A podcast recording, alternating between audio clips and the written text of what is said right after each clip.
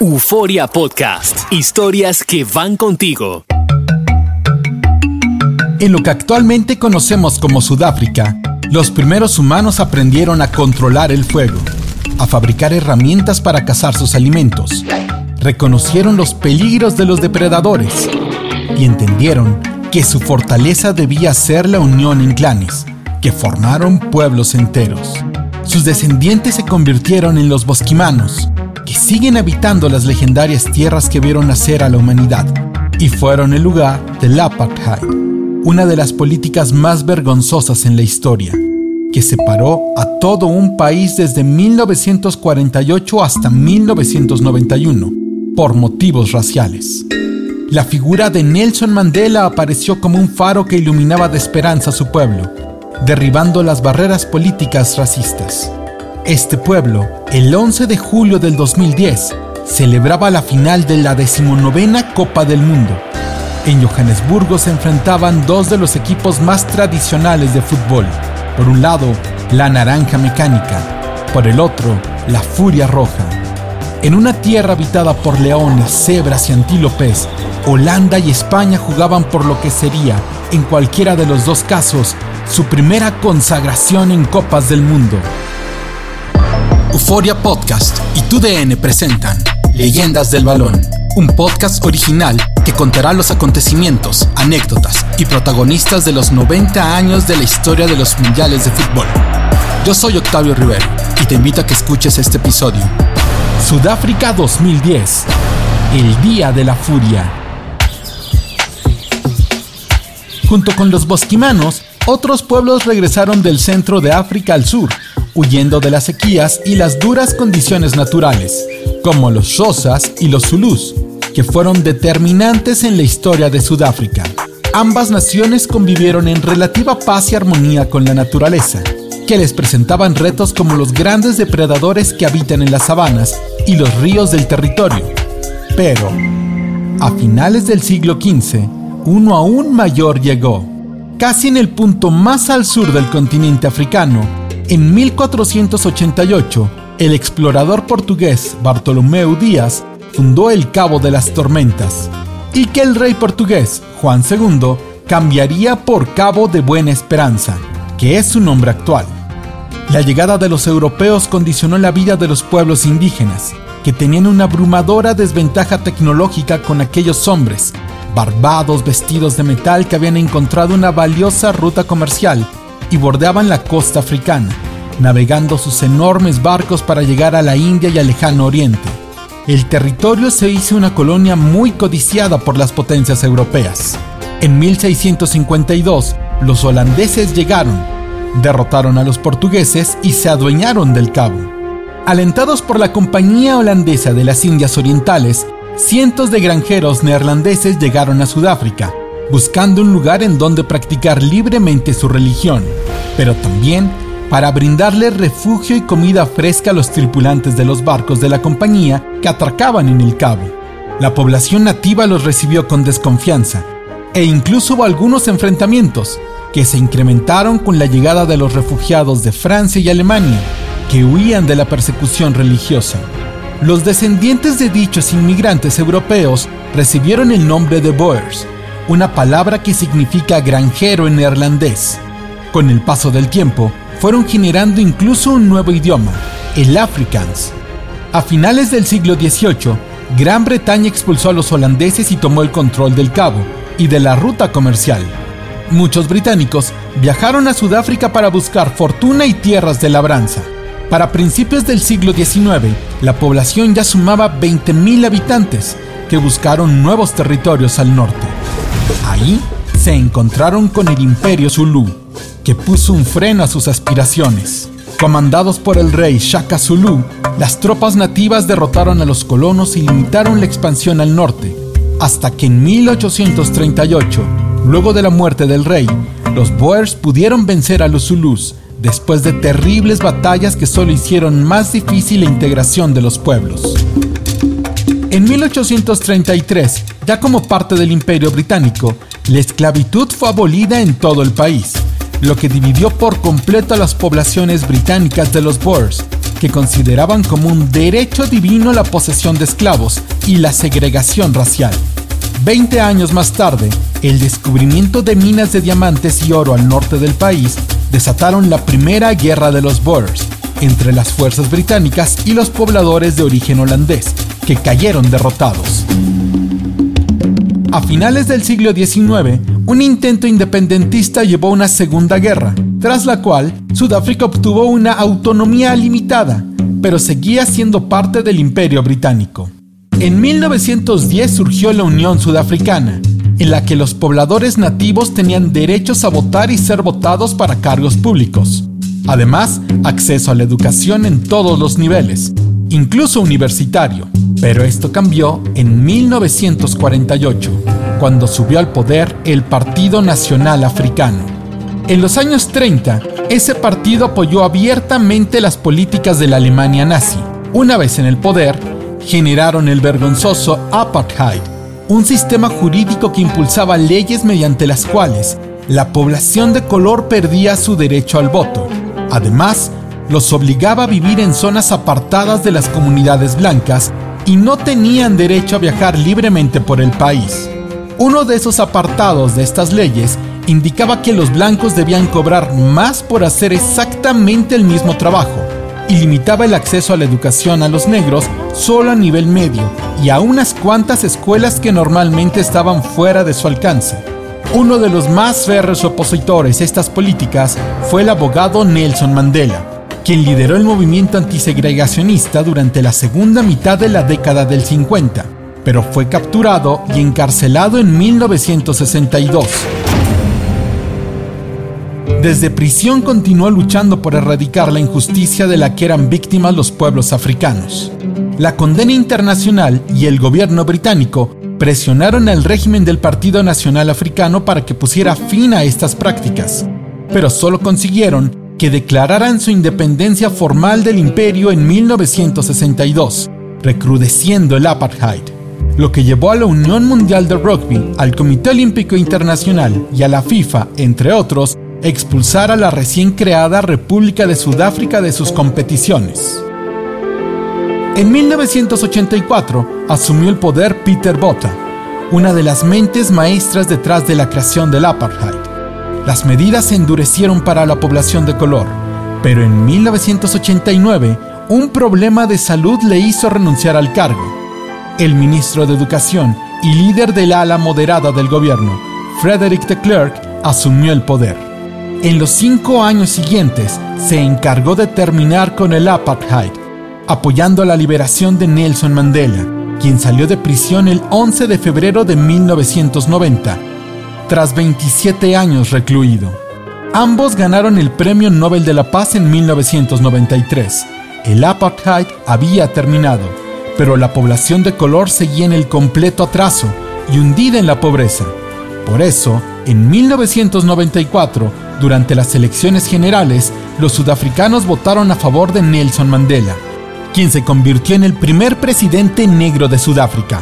Para festejar la nueva realidad, la FIFA y el Comité Olímpico Internacional reintegraron al país como uno de sus miembros, y la Unión Mundial de Rugby los nombró como la sede de la Copa Mundial de 1995, aunque era un deporte considerado como el favorito de la élite blanca.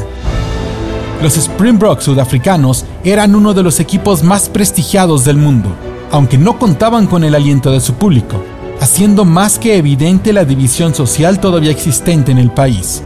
Entonces, la figura del presidente Mandela surgió como el verdadero padre de la nación sudafricana. Durante el entrenamiento del equipo, el mandatario visitó con frecuencia a los jugadores, brindándoles su respaldo, lo que hizo que el pueblo se uniera a apoyarlos. Sudáfrica avanzó hasta la final, venciendo a todos sus rivales. El último obstáculo era el mejor equipo del mundo, los All Blacks de Nueva Zelanda con Mandela en el palco y la gente siguiendo por televisión el cotejo, sin importar el color. Todos los sudafricanos festejaron el triunfo de su equipo y el Campeonato Mundial de Rugby.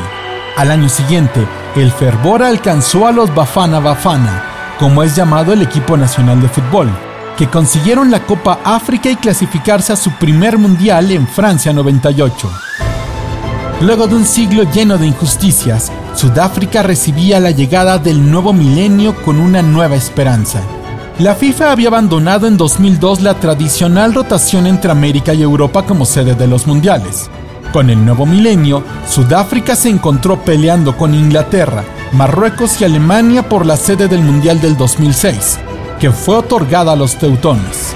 Entonces, se anunció que la sede del Mundial del 2010 sería un país del continente africano, por lo que se inscribieron a la competencia naciones como Marruecos, Egipto, Sudáfrica y una sede combinada entre Libia y Túnez, que fue desechada por la FIFA casi al instante. Nelson Mandela, con 82 años, presidió la candidatura sudafricana. La fecha clave era el 15 de mayo del 2004, en Zúrich, Suiza, sede de la FIFA. Dos meses antes de la elección de la sede, Madrid sufrió el peor atentado terrorista de su historia.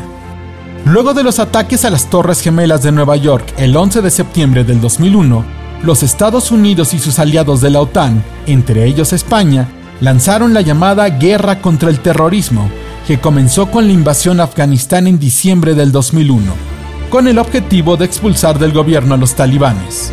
En 2003, el blanco fue Irak, en donde se depuso al dictador Saddam Hussein, acabando con casi 24 años de tiranía en aquel país, pero también impulsando a grupos extremistas en todo el mundo. La mañana del 11 de marzo del 2004, los trenes circulaban con normalidad en el sistema madrileño de transporte público, hasta que, a las 7.37 de la mañana, se registró la primera explosión en la estación de Atocha, en plena hora pico de la mañana. Minutos después, otras nueve explosiones llenaron de luto al mundo. 192 personas murieron, según los servicios de emergencia españoles. Además, 1.857 resultaron lesionadas de cierta gravedad. La organización terrorista Al-Qaeda, liderada por Osama Bin Laden, se atribuyó los atentados, generando una oleada de pánico en todo el mundo. Con el paso de los días, se dio a conocer que una reunión de terroristas norafricanos se había llevado a cabo en Estambul un año antes, en la que se decidió que el siguiente blanco sería España.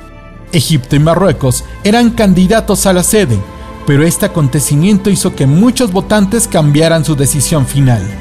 El 15 de mayo en Zurich, Sudáfrica fue nombrada sede de la Copa del Mundo del 2010, superando a Marruecos por 14 puntos a 10. Egipto se quedó sin obtener un solo sufragio. Así, el pueblo sudafricano, que tanto había sufrido en las décadas pasadas, ahora era premiado con el torneo más importante del fútbol. En 2007 comenzaron las eliminatorias. 203 países se inscribieron, un récord, sobre todo si pensamos que 80 años atrás solo 13 habían querido participar. El mundo seguía cambiando la nueva revolución se llamaba redes sociales y un momento clave en ellas ocurrió ese año. El 29 de junio, la compañía Apple presentó el iPhone, el primer teléfono inteligente comercializado de manera masiva. Pronto alcanzó y superó récords de ventas, reemplazando al iPod, que podía almacenar miles de canciones y se popularizó en los primeros años de esa década. Con el iPhone se reunía todo en uno, incluyendo el acceso sencillo al Internet desde la palma de tu mano, ayudando a la expansión de las redes sociales. Surgidas en la década del 90, se popularizaron en el nuevo milenio con el nacimiento de MySpace y High Five en 2003. Pero, en la Universidad de Harvard, un grupo de estudiantes de programación, encabezados por Mark Zuckerberg, crearon Facebook como una red cerrada para estudiantes de las universidades más exclusivas de los Estados Unidos, pero se masificó en el 2006. Ya para el 2008 estaba disponible en español. Un año antes de la celebración del campeonato en Sudáfrica, contaba con 300 millones de usuarios en todo el mundo. El fútbol no quedó apartado de este movimiento. Los juegos eran comentados en los perfiles, las noticias aparecían en los titulares de la página e inclusive era posible ver la repetición de los goles. 31 boletos estaban en disputa. En la eliminatoria europea se formaron nueve grupos. Dinamarca ganó su boleto superando a Portugal en el grupo 1. Suiza hizo lo propio en el grupo 2, dejando en segundo lugar a Grecia.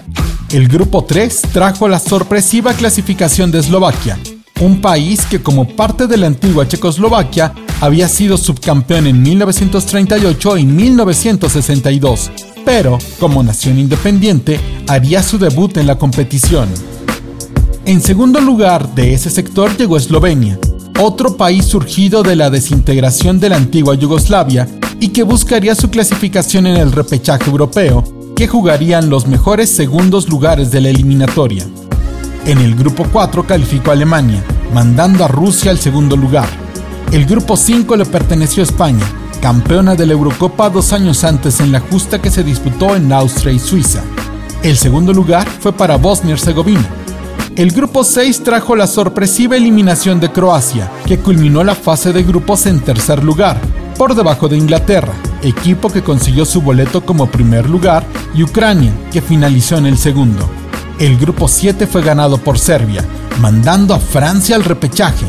El grupo 8 fue ganado por Italia, campeona del mundo en 2006 en Alemania. Tuvo que buscar su lugar mediante las eliminatorias y lo logró enviando a Irlanda al repechaje. En el grupo 9 solo calificó Países Bajos, ya que Noruega terminó en segundo lugar, pero no pudo meterse al repechaje. En esa fase, Eslovenia derrotó a Rusia, Grecia a Ucrania y Portugal a Bosnia, pero en el duelo más atractivo de todos, los subcampeones mundiales, la selección de Francia, se vio las caras contra Irlanda. En el primer juego, celebrado en París, Francia derrotó a Irlanda por 1-0, pero en el de vuelta, los irlandeses igualaron el marcador al minuto 32, mandando el juego a tiempos extras. Al 103, una jugada propició uno de los cambios más importantes en la historia del juego. Francia atacaba por el costado derecho cuando Thierry Henry, la gran estrella del equipo, evitó que la pelota saliera del campo usando su mano, y sin que el árbitro lo señalara.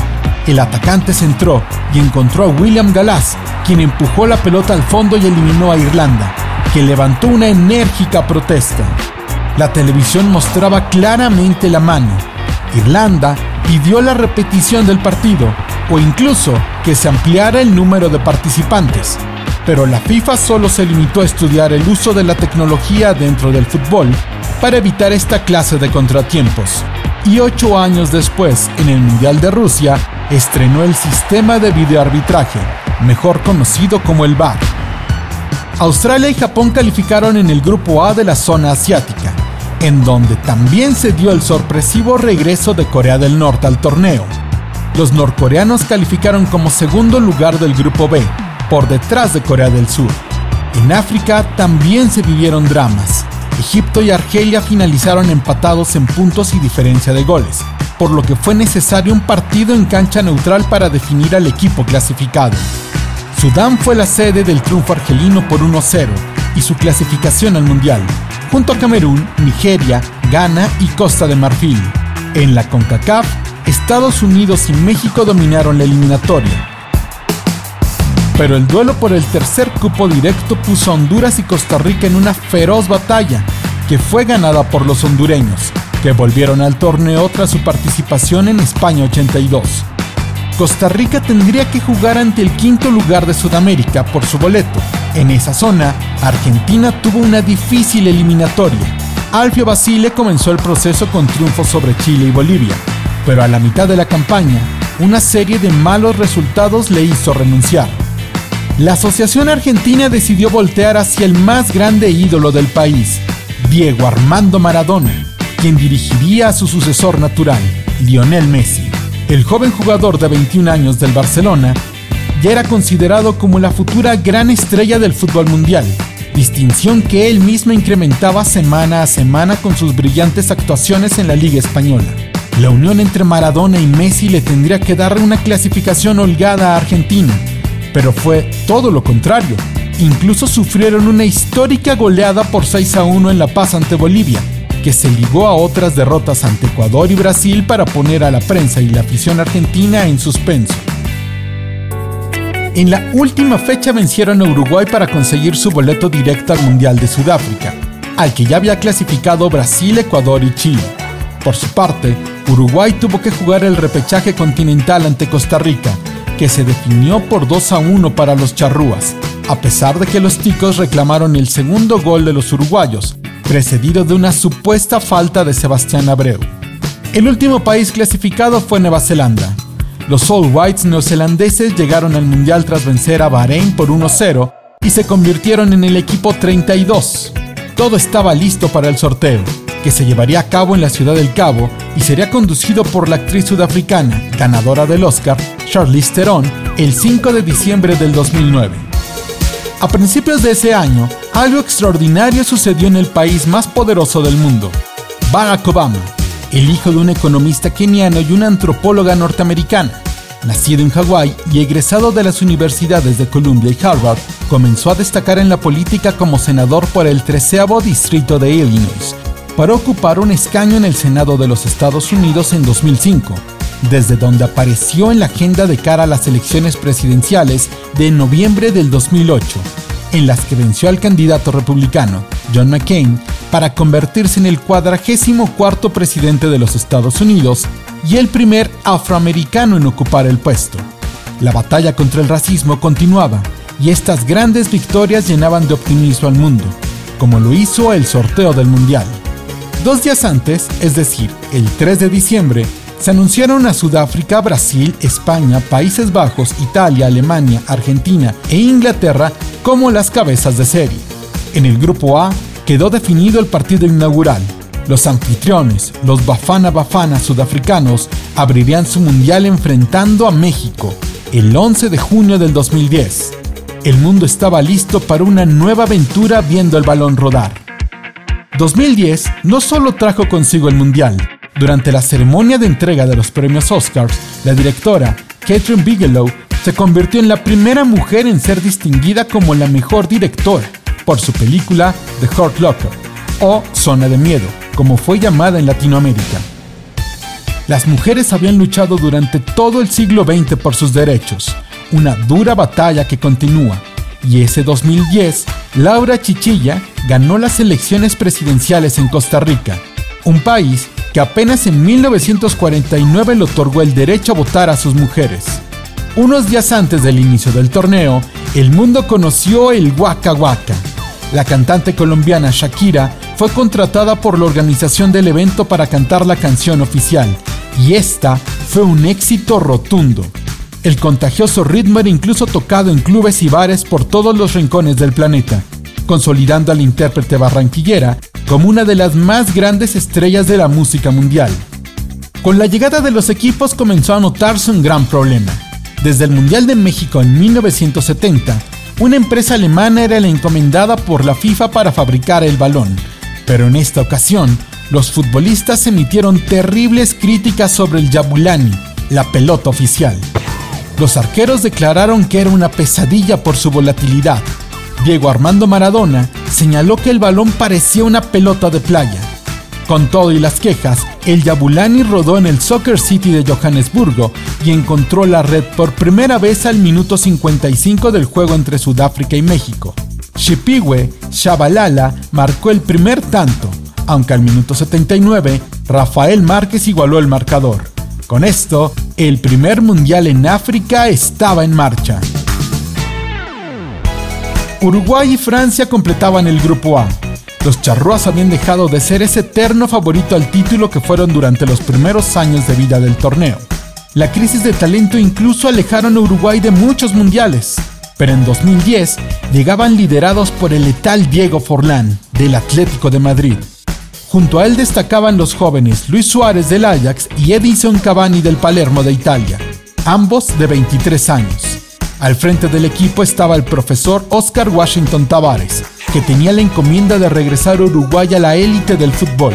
Y como primer acto, los charrúas ganaron el Grupo A, en el que avanzaron a los octavos junto a México, que consiguió un histórico triunfo frente a Francia por 2 a 0, con goles del Chicharito y Cuauhtémoc Blanco. A pesar del gran ambiente y el enorme apoyo de su pueblo, Sudáfrica pasó a la historia como el primer equipo anfitrión en ser eliminado en fase de grupos.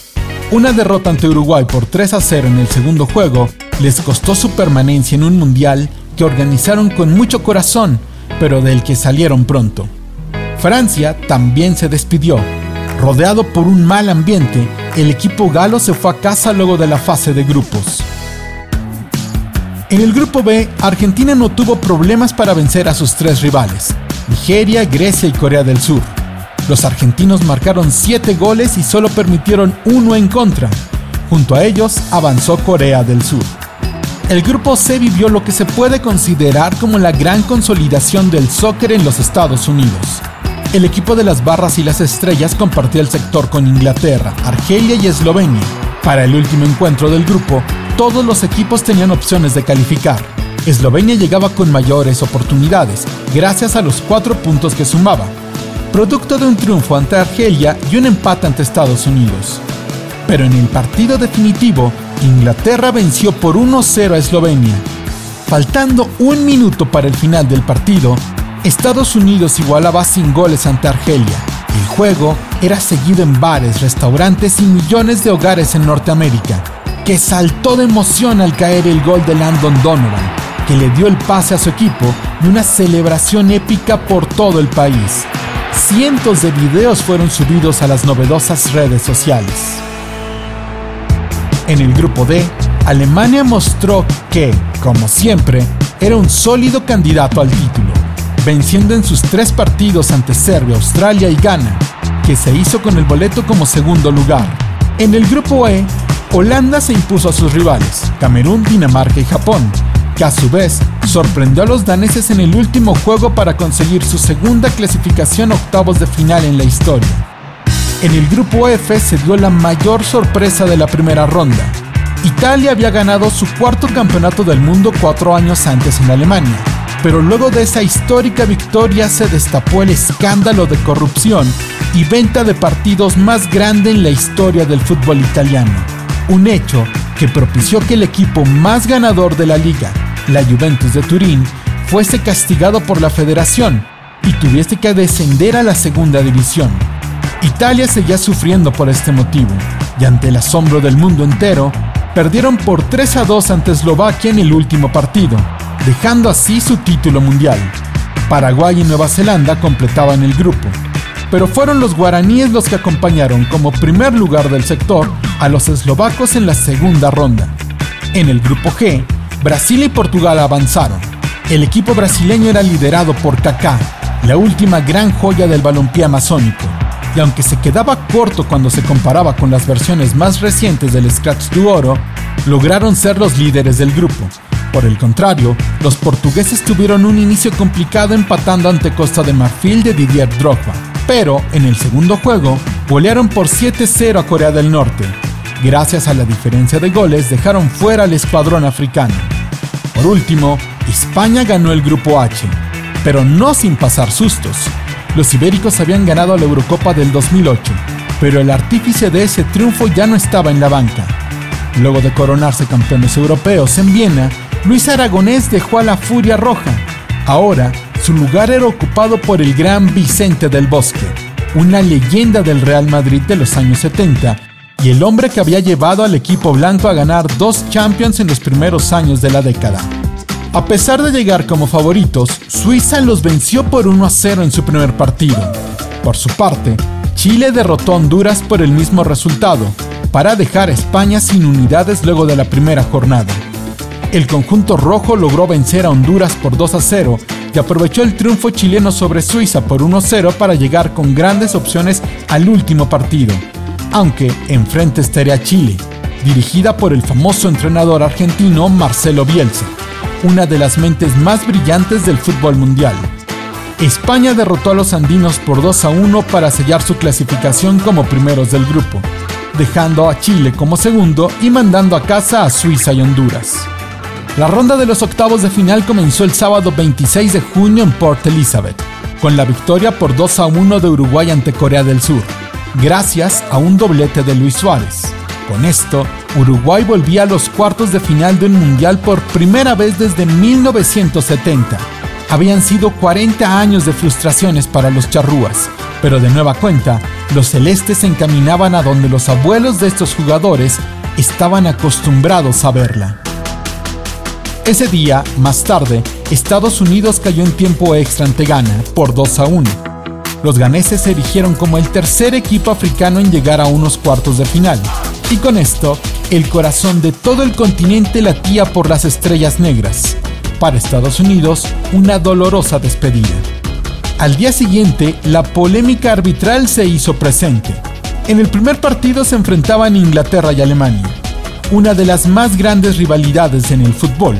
Un duelo que nunca terminaba en 90 minutos, ya que en las anteriores ocasiones en que estos colosos habían visto las caras, el juego se decidió en tiempos extras. Pero en esta ocasión, Alemania salió como una planadora y se puso al frente por 2 a 0, hasta que llegó el momento de la polémica. Frank Lampard sacó un disparo que se estrelló en el travesaño y botó por lo menos metro y medio dentro de la puerta alemana. Las pantallas gigantes del estadio mostraron la toma y los aficionados ingleses explotaron. El árbitro no avaló el gol e Inglaterra cayó humillada por 4 a 1 ante su más grande rival. En el segundo juego ocurrió algo similar. Argentina y México se habían enfrentado cuatro años antes en Alemania, con saldo favorable para los argentinos, eliminaron a los mexicanos gracias a un mítico golazo de Maxi Rodríguez en tiempo extra. Un año después se volvieron a ver las caras en las semifinales de la Copa América, y ahí brilló el talento de Lionel Messi. Argentina había dominado su grupo, mientras que México avanzó incluso perdiendo el último partido contra Uruguay, así que no se le daba mucha esperanza al Tri. Pero los primeros 25 minutos del juego mostraron todo lo contrario. México era mejor que Argentina. Pero al minuto 26, un gol en claro fuera de lugar de Carlos Tevez cambió el curso del partido.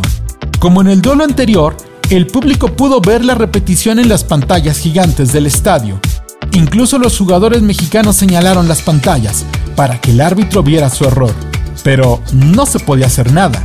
El desconcierto hizo que México se perdiera en el campo y terminara cayendo por segundo mundial consecutivo en octavos de final ante Argentina, esta vez por 3 a 1. El 28 de junio, Holanda eliminó a Eslovaquia por 2 a 1 y Brasil terminó con el sueño chileno al golearlos por 3 a 0. El 29 de junio en Pretoria, la historia del fútbol paraguayo llegó a su nota más alta. El conjunto guaraní eliminó a Japón en penales, alcanzando los cuartos de final por primera vez en sus participaciones mundialistas. Ese mismo día, España y Portugal se disputaban un lugar en los cuartos de final, pero Cristiano Ronaldo no pudo hacer nada para evitar la caída de su equipo ante la Furia Roja, que se llevó el triunfo gracias a un solitario gol de David El Guajevilla al minuto 56. Cuatro equipos sudamericanos llegaron a la ronda de cuartos de final, junto a ellos tres europeos y un africano. El 2 de julio se celebró en Port Elizabeth el choque entre Brasil y Holanda por un lugar en las semifinales. Dos viejos rivales de otros torneos se volvían a ver las caras, y al minuto 10, Robinho adelantó a Brasil en el marcador. Los cariocas fueron superiores todo el primer tiempo, pero en el segundo, un terrible error del portero y su defensa ayudaron a Holanda a marcar el empate al minuto 53. 15 minutos después, otro descuido brasileño le dio el triunfo a los naranjas por 2 a 1. La selección pentacampeona del mundo se despedía del Mundial Africano. Los europeos se enfrentarían al ganador del juego entre Uruguay y Ghana. El equipo ganés ahora era el anfitrión, la afición sudafricana adoptó a las estrellas negras y las apoyó durante todo el partido ante Uruguay. Antes del final del primer tiempo, la afición en el Soccer City de Johannesburgo explotó, con el golazo de Muntari para Ghana.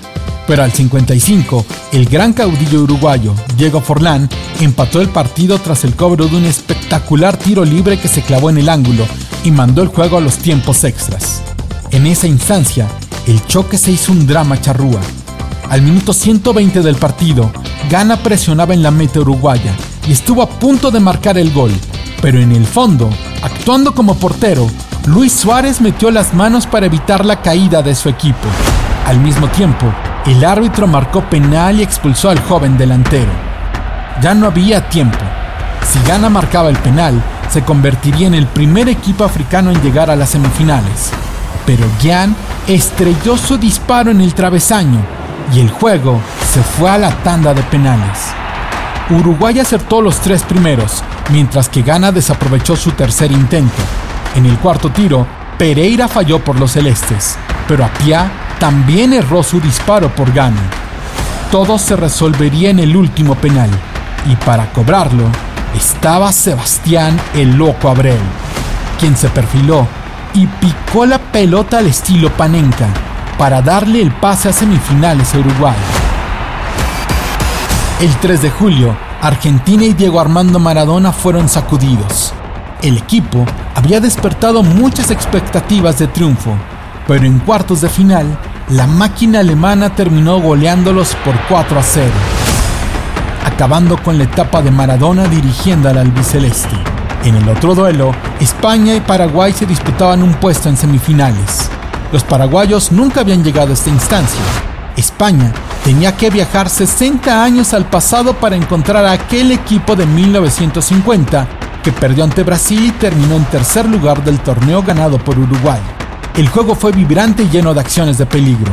La más importante de todas, un penal cometido por Gerard Piqué que fue detenido por Iker Casillas, que se levantaba como el salvador del cuadro español. Cinco minutos después, el árbitro señaló otro penal, pero este a favor de España, y la suerte fue la misma. Xavi Alonso cobró desde los 11 pasos, pero en el fondo, el arquero guaraní Justo Villar detuvo el penal. El gol ya rondaba y al minuto 82, una obra maestra del tiquitaca español, un estilo consolidado en el Barcelona de Pep Guardiola, y adoptado en la Furia Roja en ese mundial, le dio la oportunidad a Villa de marcar el gol del triunfo para los ibéricos, que tendrán que enfrentar a Alemania en la semifinal. Uruguay y Holanda se vieron las caras en Ciudad del Cabo. Los charrúas no podrían contar con Luis Suárez, expulsado del partido pasado, pero exaltado en su país como un héroe nacional por el sacrificio hecho. Sin embargo, Holanda demostró ser un equipo más completo y se fue arriba en el marcador apenas al minuto 18. Uruguay alcanzó a empatar con un golazo de Diego Forlán, uno de los mejores del campeonato. Pero Snyder y Robben anotaron al 70 y al 73 para darle una ventaja definitiva a la naranja mecánica, aunque los uruguayos nunca se rindieron y alcanzaron a poner el partido 3 a 2, pero no les alcanzó el tiempo. Holanda jugaría su tercera final de Copa del Mundo. Su rival saldría entre España o Alemania. Dos estilos diferentes, pero para el espectáculo completamente compatibles. El juego fue brillante. España tocaba por todos lados y Alemania atacaba con oleadas que infundían el temor en los aficionados ibéricos. Hasta que al minuto 73, un tiro de esquina se cobraba. Justo en el centro de la media luna del área de gol alemana se posicionó Carles Puyol, el gran capitán español, cuando la pelota volaba, el central del Barcelona corrió a su encuentro, saltó y remató de cabeza para marcar el gol con el que España alcanzaba su primera final. Ahí se enfrentaría con Holanda. La naranja mecánica contra la furia roja, el fútbol total contra el tiki-taka. El mundo tendría un nuevo e inédito campeón. El Soccer City de Johannesburgo era el sitio elegido por el destino para que Holanda o España grabaran su nombre junto al de los demás campeones del mundo. España había sido el primer equipo de Europa continental en derrotar a Inglaterra. Su liga era una de las mejores del mundo, pero sus selecciones nunca habían destacado en el certamen. En 1934, la primera selección española en los mundiales cayó en cuartos de final ante la selección de Italia, en lo que la historia llama la batalla de Florencia. Pero lejos de eso, muy poco había del lado español. Por Países Bajos, la mítica naranja mecánica de la década del 70, subcampeones del 74 y 78. El mundo esperaba un gran espectáculo, pero desgraciadamente el partido fue seco y con pocas llegadas de gol. Inclusive se rompió el récord de amonestaciones en una final, con 14. El holandés Getinga fue expulsado y muy poco más pasaba. Los nervios dominaron a ambos equipos por 90 minutos, así que nos fuimos a tiempos extras. Al minuto 116, cuando ya se auguraban los penales, un contragolpe español guiado por Andrés Iniesta parecía concluir en las piernas de la defensa. Pero un afortunado rebote puso la pelota en los pies de Cés Fábregas, quien tocó a donde el mismo Iniesta se encontraba desmarcado. El hombre del Barcelona tomó la pelota, preparó el cañón y comenzó la fiesta más grande en la historia de España. Iniesta salió corriendo por el campo, detrás de él todo un pueblo enamorado del fútbol y retratado en esos 11 que ese día, 11 de julio del 2010, ganaron el primer campeonato mundial para España. El día de la furia había llegado. Euforia Podcast y TUDN presentan Leyendas del Balón, un podcast original que contará los acontecimientos, anécdotas y protagonistas de los 90 años de la historia de los mundiales de fútbol. Yo soy Octavio Rivero y te invito a que compartas este episodio y nos busques en nuestras redes sociales. Euforia Podcast. Historias que van contigo.